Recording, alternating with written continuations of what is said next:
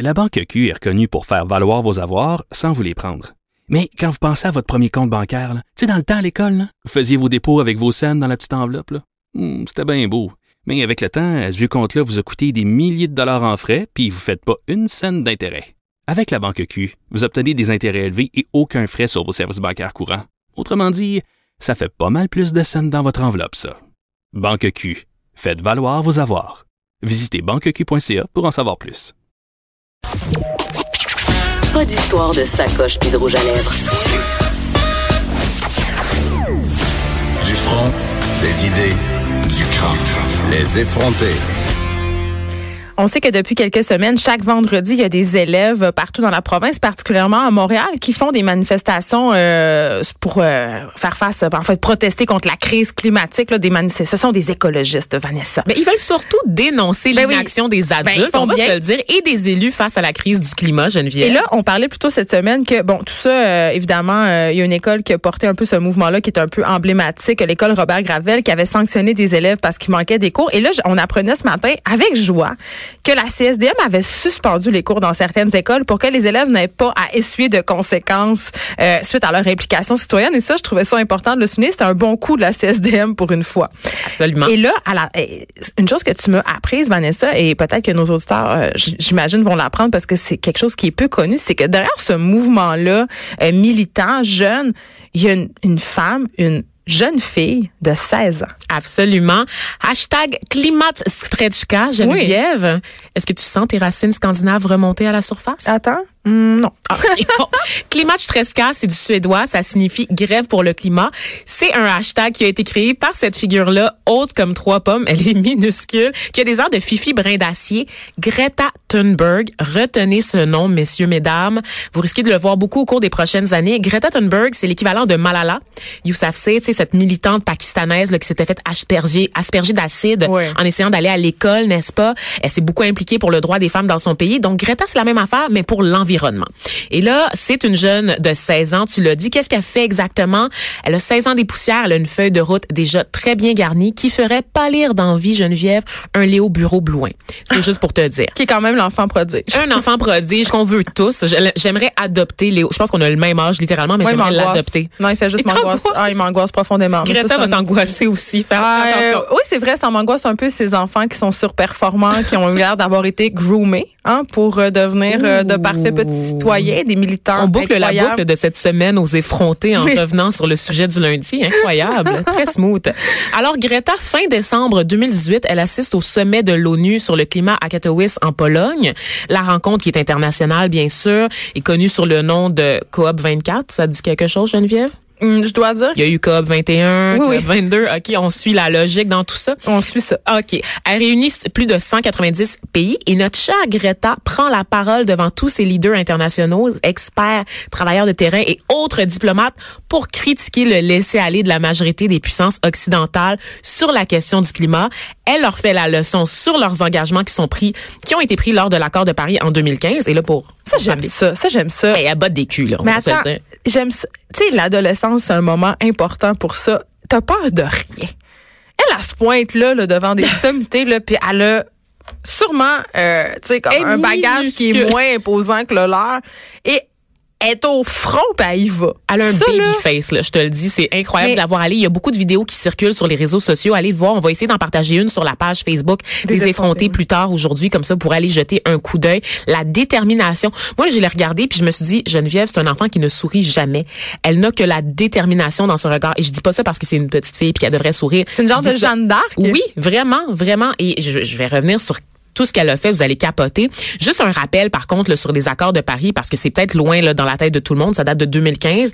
Les euh, pays signataires s'étaient engagés à limiter le réchauffement de la planète, parce qu'on parlait à l'é- à l'époque des 55 pays qui sont responsables de genre 85 Mais des personne émissions. n'a suivi ça. hein. Personne Tout le monde a coulé l'examen. Ben oui, on voulait en fait que ça reste en deçà de 2 degrés Celsius par rapport à l'ère pré-industrielle et là c'est compliqué. Mais là on n'est même pas capable de faire les efforts pour maintenir le- la température de la planète sous 1,5 degrés Celsius parce qu'on produit trop. On dirait un film de science-fiction quand on parle comme ça. Baisser la température de la planète, la montée. Et là, euh, pour ceux qui nous écoutent, sachez que, mais, tu sais, on, on se dit, hey, 2 degrés, il n'y a rien là. Mais 2 degrés, c'est énorme. C'est énorme. C'est très difficile d'atteindre ça. Faites le test avant de vous coucher. Mettez augmentez votre chauffage de 2 degrés, vous allez voir si vous passez une bonne nuit. Ah mon dieu, mon chum serait pas d'accord, ça va coûter plus cher. Ah mon Dieu. Est-ce que tu en avais vraiment besoin de cette parenthèse Oh là là, non. Ouh là là, lourdeur, hein? Lourdeur. Hashtag lourdeur. Ouais.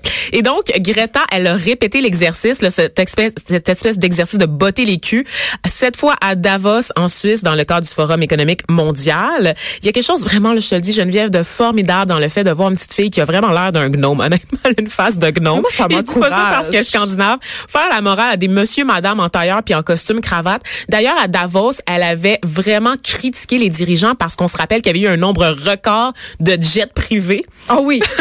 pour parler d'environnement. Tu sais, un forum Hashtag économique. paradoxe. Écoute, vraiment, un forum économique pour parler où la question environnementale est au cœur des Ouais. discussions. Tout le monde arrive en jet privé. Mais ça t'encourage pas, toi, Vanessa? On parle souvent Hey, de la jeunesse désengagée. tu sais, des, des, que- Tu sais que j'ai manifesté en 2012, Geneviève. Ben, moi aussi. Mais là, je suis rendue confortable, fait que c'est pas pour moi. moi, j'ai, euh, C'est si vous vrai. fouillez sur mon profil Facebook, vous pouvez voir une photo de moi, le poing en l'air avec un carré rouge en train de manifester. Et une casserole? Car Euh, oui, j'ai fait tu- les Tu es casseroles. avant tout une ménagère? J'ai fait, évidemment, j'ai fait les casseroles avec mes enfants chaque soir sur le perron de l'église à Rosemont. Et C'est c'était, très Rosemontois. sais-tu quoi? C'était galvanisant, ce moment-là. Bien sûr. le moment où on était tous ensemble puis qu'on on tendait vers un seul but.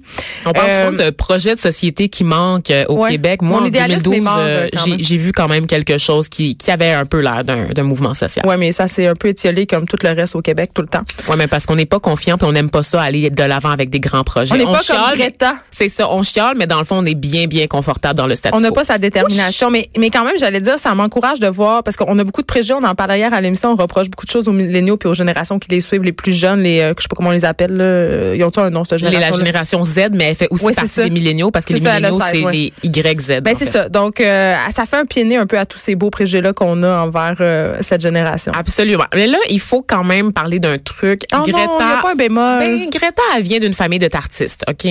Sa Ah. mère est chanteuse d'opéra, c'est une cantatrice très en demande partout en Europe. Son père est acteur. Donc, forcément, Elle a des portes qui se sont... Oui, elle est privilégiée. Ça ouvre des portes. Elle a eu accès, évidemment, à des tribunes auxquelles n'auraient pas nécessairement accès d'autres enfants. Donc, ça, c'est une parenthèse sur son privilège. On la salue quand même. On l'aime quand même, mais il faut garder en tête que si cet enfant-là a pu parler devant autant de personnes euh, à l'ONU, devant le Conseil de sécurité de l'ONU, c'est quand même parce qu'elle venait d'un milieu privilégié et c'est pas donné à tous. Mais je pense que notre Greta, elle est, elle est très consciente de son privilège parce que vous aurez compris que c'est une petite fille bien spéciale à plusieurs égards. Et d'ailleurs, à l'âge de 11 ans, Greta Thunberg reçoit un diagnostic. Elle est Asperger, Geneviève. Oui. Asperger, donc surdouée dans tout.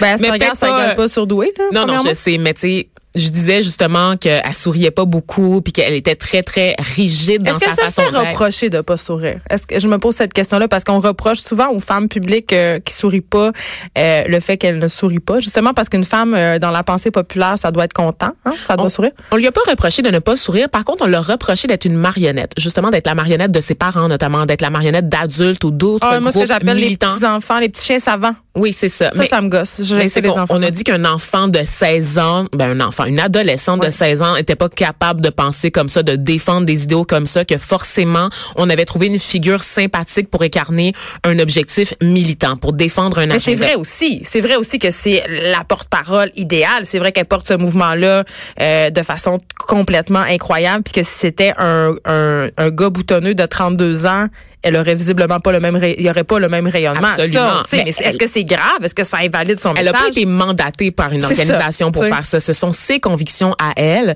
Donc, à la suite de son diagnostic, en fait, elle a fait une dépression nerveuse, notre chère Greta. Donc, euh, dans les premières années de son adolescence. Et c'est de là, en fait, qu'on présume qu'est né son engagement pour la cause environnementale pendant, parce que pendant cette période, elle commence à parler à ses parents de ses craintes sur l'environnement, de la crise climatique. Elle leur montre différents articles, des films sur le sujet. Puis au fil des années, elle finit par convaincre ses parents que l'heure est grave. Et donc, c'est sa première initiative, si je pourrais dire, militante. Elle devient végane. Elle réussit aussi à convertir toute sa famille au véganisme. Elle décide d'arrêter de prendre l'avion. Évidemment, on comprend Ah, qu'aujourd'hui, me avec gosse, tous ça doit tellement être lourd avoir un enfant même qui fait tout le temps la morale. Si tu, par malheur, tu mets le rouleau de papier toilette aux poubelles. là. elle va continuer à te gosser, Geneviève, parce qu'elle a été nommée pour le prix Nobel de la paix. Oh non, ça, ça me gosse pas. Ça, je trouve ça incroyable. C'est incroyable, je te le dis, c'est la nouvelle Malala. Elle a été nommée bon par les autorités danoises, par justement euh, différentes parties en Europe qui croyaient que sa, sa candidature valait la peine parce que Greta, elle a initié ce mouvement-là à travers le monde. C'est la figure, tu le disais, emblématique du mouvement, mais son, son, son en fait, son mouvement est né euh, au mois d'août quand elle a décidé de manifester devant le Parlement, en fait, en Suède. Donc, elle, il y avait des élections qui étaient prévues là, en Suède jusqu'au pour le 9 septembre, et elle, pendant un mois, jusqu'au moment des élections, elle a décidé de manifester tous les jours pour forcer tous les partis qui se présentaient aux élections est-ce qu'elle était la, oui. Absolument. Elle séchait les cours. C'est elle qui a parti ce mouvement-là de oui, faire l'école buissonnière. Elle était toute seule, mais évidemment, c'est un mouvement qui a gagné de l'ampleur. Mais si vous allez voir des photos de Greta Thunberg, vous allez la voir toute seule avec sa grosse pancarte devant le Parlement. Mais tu sais, on parle souvent du côté négatif des médias sociaux. Tu sais, ça, c'en est un côté positif. Tu sais, sans ce hashtag-là, sans les médias sociaux, ce mouvement-là n'aurait pas pu devenir mondial. Tu sais, ça, ça se serait pas répandu comme ça. C'est le cas aussi pour euh, le printemps érable et le printemps arabe. Tu sais, je trouve qu'on on souligne à gros traits souvent le côté pernicieux euh, de Facebook, d'Instagram, de Snapchat et tout ça, tu sais. Mais en même temps, le pouvoir que donnent les médias sociaux aux communautés est immense. Cette démocratisation-là la parole, c'est un cadeau, c'est incroyable. C'est juste qu'on l'utilise souvent mal, justement, ce pouvoir de parole-là qui est quand même assez nouveau. Sauf que ça permet des choses comme ça qui sont formidables. des initiatives très constructives. Je reviens au hashtag Klimatstrechka qu'elle a lancé et qu'elle oui. utilise régulièrement pour communiquer des messages inspirants sur l'environnement. Et ce hashtag-là, évidemment, maintenant est disponible en plus de 200 langues parce que c'est un mouvement qui a gagné la planète. Geneviève, euh, en ce moment, vous le savez, si vous avez suivi un peu l'actualité, il y a des grèves pour le climat chaque vendredi Ouais. depuis plusieurs Ben oui. mois. Euh, au Québec, ça a commencé environ il y a cinq semaines à l'initiative de cette école sur le plateau dont on parlait tout à l'heure. Robert Gravel. Robert Gravel, mais il y a aussi une grosse manifestation massive aujourd'hui du 15 mars qui était prévue depuis très longtemps, mais qui évidemment vient s'amarrer à tous ces, ces, ces initiatives locales qui avaient commencé. Cette manifestation, pour vous donner une idée, au Québec, à Montréal, dans différentes villes de la province, on parle de 140 000 étudiants qui vont être en grève vendredi, donc aujourd'hui, pour réclamer des actions efficaces pour heure, lutter. Ça? commence à 13 heures à l'hôtel de ville dans le vieux Québec. Entre autres, dans la vieille capitale, 17 étudiants sont censés participer à la manifestation. Et là, c'est un mélange, en fait, parce qu'on sait que le mouvement initié par Greta concerne avant tout les écoles secondaires. Donc, ces gens que vous voyez manifester ont pour la plupart entre 11 ans et 17 ans. Mais la grosse manifestation d'aujourd'hui, c'est vraiment tous les paliers d'éducation, Oui, a des normalement. universités des le universités, des cégeps. Évidemment, je crois que la population est bien sûr invitée à se joindre aux manifestants. Puis là, c'est pas juste des étudiants en sciences humaines puis en arts plastiques. Non. Il y a non, des non, gens, non, euh, il y a des gens de la polytechnique, des gens du HEC, des gens de médecine. C'est pas juste des étudiants euh, qui fabriquent des jupes en poterie là. Non, Ah, non. absolument, absolument. Puis d'ailleurs, euh, il y a beaucoup de scientifiques, entre autres, Ben, parce que c'est les premiers au fait des conséquences, absolument, sur des, des réchauffements climatiques, sur nos infrastructures, sur nous aussi en tant qu'humains, sur la biodiversité. Donc, euh, c'est pas une affaire de sciences humaines, c'est une affaire de science, la science la plus élémentaire. On court, on va foncer dans un mur si on n'agit pas maintenant. Et cette génération-là, menée par Greta Thunberg, est très consciente qu'elle sera la première à vivre des de plein fouet, en fait, les conséquences de notre inaction à tous. Et moi, je trouve ça formidable. Geneviève, je crois que tu as vu passer ce matin une nouvelle, entre autres, euh, concernant la CSDM. Je l'ai dit tantôt. Ah oui, Oui, hein? j'ai dit en entrée. J'étais tellement concentrée. T'étais concentrée sur ce que t'allais dire. On On finit le à- rappelle je te- quand même. Je te parle de l'horloge de la fin du monde. tu sais. Oh non! Non, mais c'est vrai, ça fait plusieurs, ça fait des décennies que les scientifiques disent qu'il est minuit moins une. Là, je pense qu'il est minuit et cinq.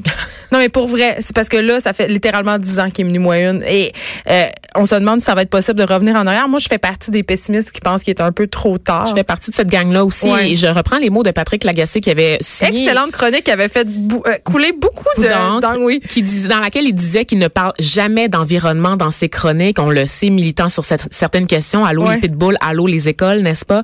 Mais il ne parle jamais d'environnement parce qu'il a effectivement cette vision très pessimiste du fait qu'on est passé à côté à force d'ignorer tous les, les, les signaux d'alarme lancés par les scientifiques au fil des années et qu'il est déjà trop tard Ben, pour l'humanité. moi, j'en ai parlé une fois. J'étais allée en Inde, puis quand j'ai vu ça, j'ai fait, ben, comment je mettrais mon rouleau de papier toilette à récupération, là? Ça va vraiment pas comme, euh, ça va rien changer. Donc, on va tous voilà. Merci. Et on salue Greta. Le on nouveau salue Messi. Greta qui écoute sûrement les effrontés en ce moment.